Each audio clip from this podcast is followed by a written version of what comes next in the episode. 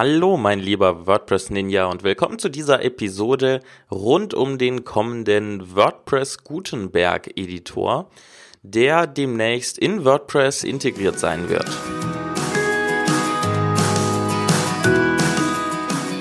Herzlich willkommen beim WP Ninjas Podcast. In diesem Podcast dreht sich alles rund um WordPress, damit du es eigenständig und ohne Probleme für dein Online-Business nutzen kannst. Mein Name ist Jonas Siedgen und ich begleite dich auf deinem Weg zum WordPress Ninja.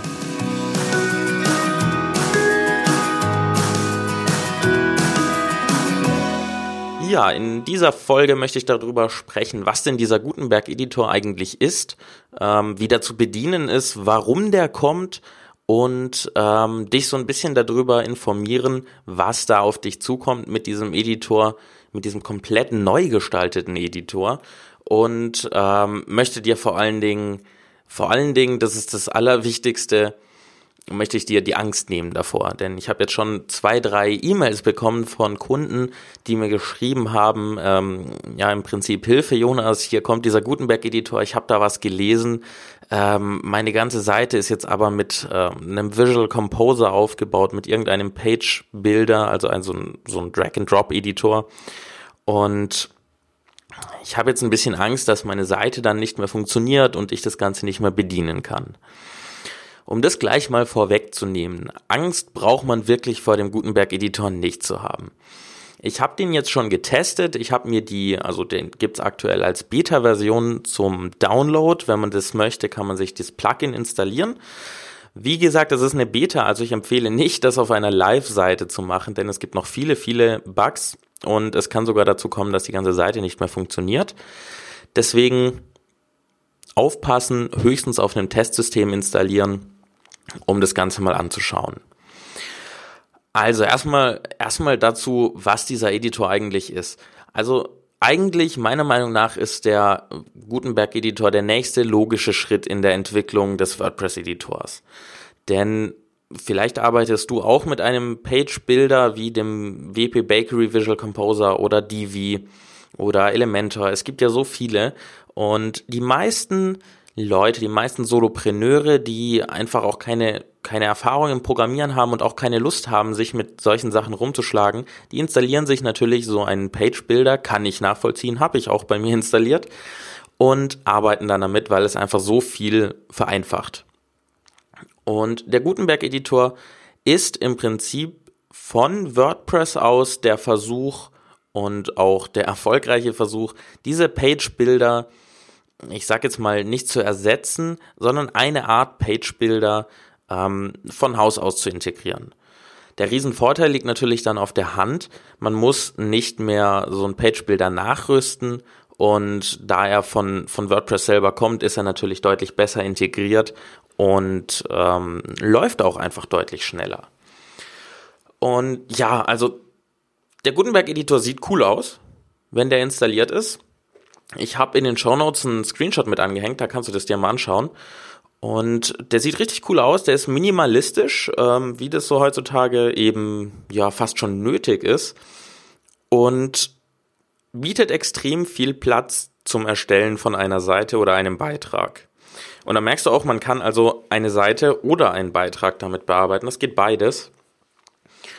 Und äh, dadurch, dass er so minimalistisch ist, bietet er schon deutlich mehr Platz zum Schreiben und ist auch ja, ablenkungsfreier, würde ich mal sagen. Ähm, die ganzen Einstellungen, die man bisher in der Sidebar hat auf der rechten Seite zum Thema Veröffentlichung, ähm, Beitragsbild und solche Sachen, die sind nach wie vor auf der rechten Seite auch verfügbar. Da ändert sich also nichts dran. Was sich ändert, ist der Bereich, in dem bisher das, ich sage jetzt mal, weiße Feld war, in dem einfach getippt wurde. Und dieses Feld ist komplett weg. Es erstreckt sich einfach von der linken, von der linken Seite äh, des, des Bildschirms aus kommt das Menü, so wie das jetzt auch ist bei WordPress. Dann startet direkt der Editor und zieht sich komplett über die gesamte Seite bis rüber auf die rechte Seite zu der Sidebar, die jetzt auch schon da ist. Diese Sidebar hat sich ein bisschen verändert, aber auch nur minimal. Und ähm, ein, ein sehr wichtiger Hinweis ist, dass dieser Gutenberg-Editor alternativ erstmal integriert wird. Das heißt also nicht, dass ähm, der visuelle und der Texteditor, die man jetzt hat, dass die weg sind, sondern er wird alternativ erstmal dabei sein, sodass man sich in Ruhe dran gewöhnen kann. Ähm, von den Grundlagen her ist der Gutenberg-Editor ein, ein Editor, der, ja, ein, ein modularer Editor, der mit Blöcken arbeitet, beziehungsweise mit Blocks im Englischen. Und diese verschiedenen Blocks haben verschiedene Möglichkeiten, sind im Prinzip nichts anderes als unterschiedliche Elemente, wie man das aus jetzigen Page-Bildern auch kennt. Da gibt es beispielsweise dann einen Block, mit dem man Audio einbinden kann, mit dem man eine Galerie einbinden kann, eine Überschrift, Bilder, Listen und so weiter. Ähm, ich gehe das nachher mal ganz kurz durch, welche Möglichkeiten bzw. Elemente da jetzt schon integriert sind. Und da werden mit Sicherheit auch mit der Zeit immer mehr dazukommen. Und das, ja, meiner Meinung nach ein, einer der größten Vorteile liegt einfach darin, dass diese integrierten Möglichkeiten, also die zukünftig im Gutenberg integrierten ähm, Möglichkeiten, die erleichtern einem das Leben unglaublich. Wenn man jetzt einen Button einfügen möchte, muss man entweder mit einem Shortcode von dem Theme arbeiten oder mit einem Page Builder. Und in Zukunft gibt's das natürlich in dem Gutenberg-Editor. Ähm, das gleiche auch mit Tabellen. Das war bisher sehr äh, aufwendig, die einzufügen, entweder per HTML selber reintippen oder per Plugin nachrüsten. Und auch mit mehrspaltigen Layouts. Das sind so für mich die drei Sachen, die sind wirklich äh, Deluxe, die braucht man und die haben bisher wirklich gefehlt von Haus aus bei WordPress. Und das wird in Zukunft alles möglich sein mit diesem Editor. Der funktioniert im Prinzip so, dass man sämtliche Blöcke zur Auswahl hat und mit diesen Blöcken kann man sich dann die Seite zusammenstellen. Man kann natürlich einfach sagen, ich mache eine Überschrift rein und einen Paragraph, also einen Text. Und dann kann man damit sozusagen einen ganz klassischen Beitrag erstellen, kann auch in diesem Text, also dieser Text, den man eingibt, den kann man über den, den integrierten Block für den bisherigen Editor einfügen. Das klingt jetzt ein bisschen kompliziert. Im Prinzip ist es nichts anderes als, es wird den bisherigen Editor weiterhin geben und äh, den gibt es dann halt in Form eines Blocks, den man irgendwo hinziehen kann und irgendwo einbauen kann. Und äh, das heißt also auch, die Formatierungsmöglichkeiten sind alle nach wie vor da und gegeben, ähm, wodurch es nicht schwieriger wird, einen Beitrag zu erstellen und auch nicht aufwendiger. Im Gegenteil. Man möchte mal schnell einen Call to Action einbauen oder einen Text farbig hinterlegen oder einen Button, ähm, was weiß ich. Es geht wirklich vieles, vieles deutlich einfacher. Wenn man diese Blöcke eingefügt hat, kann man da direkt reinklicken. Das heißt, man kann den Button direkt anklicken oder man kann in eine Textbox direkt reinklicken und dann auch dort direkt bearbeiten. Das heißt also, man hat so eine Art What you see is what you get Editor, wo man ja praktisch schon sieht, wie das Ganze dann auch veröffentlicht aussieht. Natürlich wird es durch das Theme noch beeinflusst, wenn man dann im Frontend ist und sich den Beitrag oder die Seite im Endresultat anschaut. Aber im Prinzip hat man mindestens mal die Struktur und den Aufbau im Backend genau gleich wie im Frontend, ähnlich wie das mit den jetzigen Page-Bildern ist, die man so als Plugins nachrüstet. Wenn man ein Element anklickt, kriegt man in der Sidebar neben den bisherigen klassischen Einstellungen zum Dokument wie Veröffentlichung, was ich vorhin genannt habe, äh, gibt es dort jetzt zu jedem Element unterschiedliche Einstellungen. Das heißt also, wenn man einen Button anklickt, kann man beispielsweise die Hintergrundfarbe und die Textfarbe verändern. Ähm, wenn man ein, ein Columns-Bereich einfügt, also einen mehrspaltigen Bereich kann man äh, die Spaltenanzahl ändern und ja, je nachdem, welches Element man anklickt, hat man dort unterschiedliche Einstellungsmöglichkeiten. Ich werde jetzt mal kurz auflisten, welche verfügbaren Blocks es gibt. Das ist wirklich Stand jetzt, ähm, also Stand März. Und wie gesagt, ich habe in der Beta mit dem Gutenberg-Editor gearbeitet, beziehungsweise arbeite damit aktuell auf meiner Testseite. Und bis zur Veröffentlichung werden mit Sicherheit noch weitere dazukommen. Das habe ich schon gesehen. Ähm, auf der Roadmap stehen noch weitere und auch nach der Veröffentlichung wird es mit Sicherheit nicht stoppen, sondern sich alles weiterentwickeln. Also zu den verfügbaren Blogs, die jetzt da sind, ähm, unter die Rubrik allgemein fallen ähm, das Element oder das, der, der Block Audio, mit dem man ganz einfach ähm, ja, Audiodateien einbinden und abspielen kann. Dann gibt es ein Cover-Image, mit dem man ein großes auffälliges Bild einfügen kann und äh, darüber optional Text einfügen kann, der im Prinzip, ja, ähm, sag ich mal, wenn man weißen Text einfügt, kann man beispielsweise auch den Hintergrund, das Bild ähm, mit einer leichten schwarzen Ebene überziehen, sodass der besser lesbar ist. Das heißt also, man hat ein Bild mit einem darüberliegenden Text. Dann kann man eine Galerie einfügen, die erklärt sich von selbst, eine Überschrift, ein Bild, eine Auflistung, entweder geordnet oder ungeordnet. Das bedeutet entweder mit Punkten als Anführungszeichen oder mit Nummern. Ähm, dann gibt es jetzt schon einen Paragraph, das ist nichts anderes als ein einzelner Textabschnitt, ein Zitat, ähm, wo man auch direkt den Urheber mit angeben kann und das dann schön formatiert eingefügt wird. Man kann einen Untertitel einfügen, einen Subhead. Man kann Videos einfügen, was im Prinzip genau gleich ist wie bei den Audios, also das Einbinden und Abspielen von externen Videodateien. Dann kommen wir mal zu den Formatierungsblöcken. Da gibt es die Möglichkeit, einen Codeblock einzufügen, mit dem man Code in Textform darstellen kann. Das heißt also, wenn man ein Code-Snippet jemandem zeigen möchte, kann man das damit machen. Man kann den klassischen bisherigen WordPress-Editor einfügen, wie ich das vorhin schon erwähnt habe. Man kann eigenes HTML eintippen und in diesem Blog auch direkt eine Vorschau dessen sehen.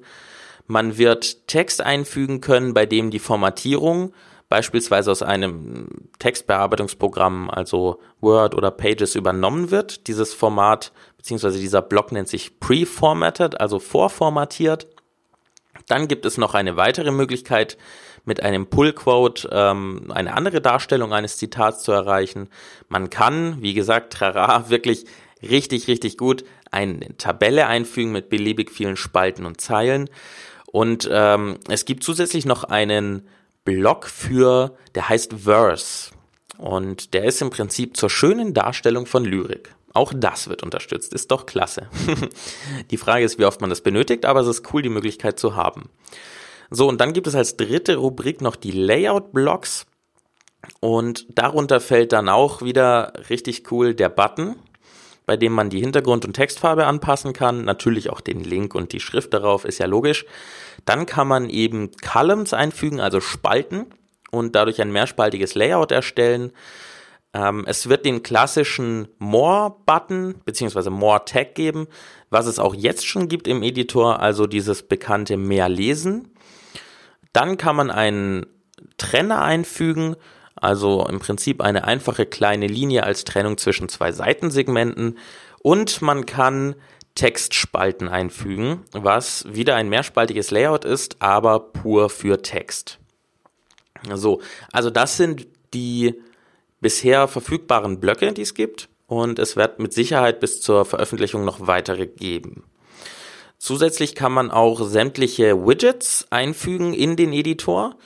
Ähm, und auch das ist eine coole Sache. Man kann also beispielsweise eine schnelle Kategorieübersicht in Zukunft einfügen. Super cool. Und das mit einem Klick. Ja, ähm, ich würde jetzt mal kurz zu den Vor- und Nachteilen kommen. In meinen Augen hat der Gutenberg-Editor ultra viele Vorteile. Ich kann die gar nicht alle auflisten, deshalb reduziere ich es auf die wichtigsten vier. Und zwar sind es ähm, zum ersten die Elemente wie Buttons, Spalten, äh, und Tabellen, die jetzt in WordPress dann standardmäßig integriert sein werden. Dann kann man die Blocks, die man erstellt hat bzw. eingefügt hat, beispielsweise einen Button mit rotem Hintergrund und weißem Text, kann man zur Wiederverwendung speichern und in Zukunft dann genau so formatiert diesen Button wieder einfügen, ohne jedes Mal die Einstellung machen zu müssen. Auch ein totaler Vorteil, man spart sich viel Zeit. Dann gibt es auch, das ist eine richtig coole kleine Sache, eine Warnung, eine eingebaute, wenn schlecht lesbare Farbkombinationen verwendet werden. Wenn du also beispielsweise, ein, beispielsweise einen Button einbaust, die Hintergrundfarbe hellgrau machst und die Textfarbe weiß, dann ist das natürlich schlecht lesbar. Und das erkennt dieser Editor, der Gutenberg-Editor in Zukunft und gibt dort eine kleine Warnung aus, dass das schlecht lesbar ist. Finde ich eine sehr coole Sache.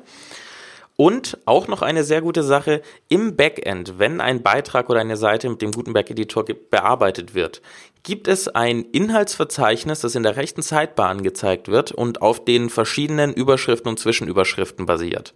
Das heißt also, man kann auf eine dieser Überschriften klicken und springt dann direkt zu diesem Punkt. Das ist natürlich insbesondere dann praktisch, wenn man beispielsweise einen sehr langen Artikel schreibt oder auch eine lange Seite aufbaut und somit kann man deutlich einfacher und schneller navigieren. Natürlich gibt es auch ein paar Nachteile. Ich bin mir sicher, ähm, die zwei Nachteile, die ich jetzt nennen werde, werden ähm, in Zukunft aber noch behoben, denn das sind eigentlich Dinge, die WordPress untypisch sind. Zum einen ist aktuell das Verschieben von verschiedenen Blocks, das Verschieben von verschiedenen, das ist eine schöne Kombination.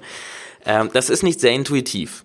Man kann nicht, wie man es gewohnt ist von den Page-Bildern, die jetzt per Plugin so genutzt werden, per Drag and Drop die Blöcke verschieben, sondern man muss ähm, mit der Maus über einen der Blöcke gehen und dann bekommt man auf der linken Seite dann eben die Möglichkeit mit einem Pfeil hoch oder runter diesen Block eben ein, ein Stück höher oder ein Stück tiefer zu schieben. Das finde ich nicht sehr intuitiv, ähm, dauert auch und ist nervig. Möglicherweise wird es aber noch behoben. Ich habe das auf jeden Fall schon mal angemerkt und den Entwicklern mitgeteilt. Wir werden sehen, was sich dort noch tun wird. Und dann gibt es einen zweiten Nachteil und ich hoffe sehr, dass der jetzt nur daher rührt, dass es jetzt noch eine Beta ist. Und zwar können Blöcke, die schon gesetzt wurden, nicht verschoben und ineinander gesetzt werden. Also wie gesagt, verschoben werden können sie, das ist nicht sehr intuitiv, aber ähm, Sie können auch nicht, wenn ich jetzt sagen wir mal ein mehrspaltiges Layout erstelle, also ich habe einen Block, ein, einen Block eingebaut für zwei Spalten nebeneinander und ich habe vorher einen Text geschrieben in einem ähm, Textblock, den ich jetzt in eine dieser zwei Spalten einfügen möchte. Das geht nicht. Das heißt, ich kann dann nicht das Textelement anpacken, den Textblock anpacken und in eine der Spalten reinziehen, ich habe dafür absolut keine Lösung gefunden, außer dass man dann den Text kopiert und neu einfügt. Bei Text geht es noch ganz gut, wenn ich jetzt aber wirklich einen Button erstellt habe oder äh, eine Galerie, ist es nervig, wenn ich die neu generieren muss. Man kann also in die Spalten schon Sachen einfügen, aber nur neu. Man kann nichts von den bestehenden Blöcken, die schon auf der Seite oder dem Beitrag eingefügt sind, dort rein verschieben. Hoffentlich wird auch das noch gefixt.